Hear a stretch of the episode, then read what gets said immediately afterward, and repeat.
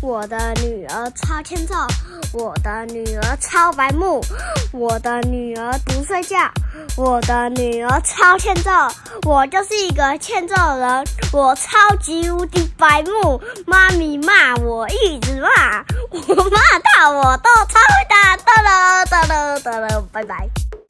欢迎收听阿熊电台，我是阿熊，我是妈咪。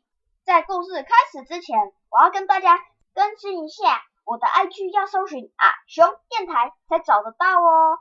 如果想跟我们互动聊天的，可以来 IG 上找我们哦。啊阿熊很期待收到大家的留言哦。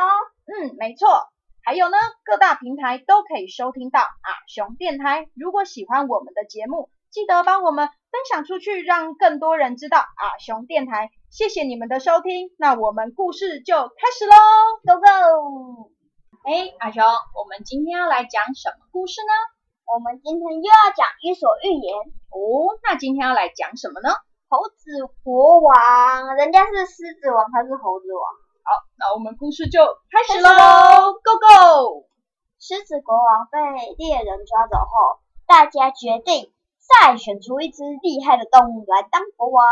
兔子说大象最强壮了，我们选大象当国王吧。：“大象说，呃，我太笨重了啦，动作慢吞吞，不适合啦。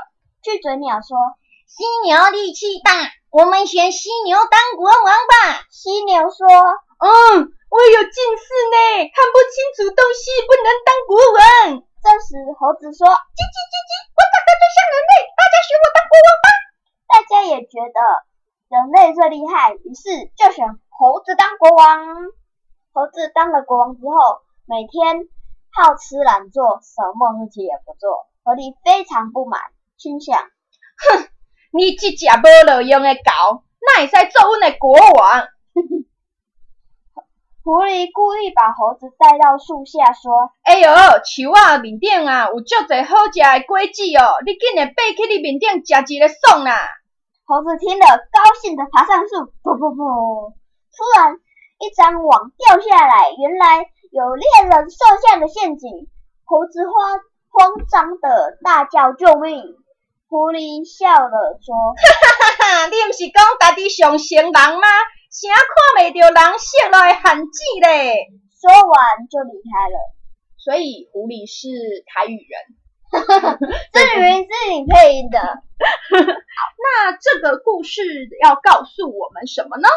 就是大家都不喜欢自以为是的人，嗯，谦虚才是能得到别人的尊重。那你们班有那种很自以为是的人吗？没有，只只有那种讲话很烦，讲话很烦是怎样烦？就是就就是你讲你讲你讲东，他讲西，这么讨人厌？对，为那应该也会没人缘吧？对啊嗯，那你什么他就会有朋友？真的哦、我打好哦，那我们今天的故事就讲到这里了，我们下次见，拜拜。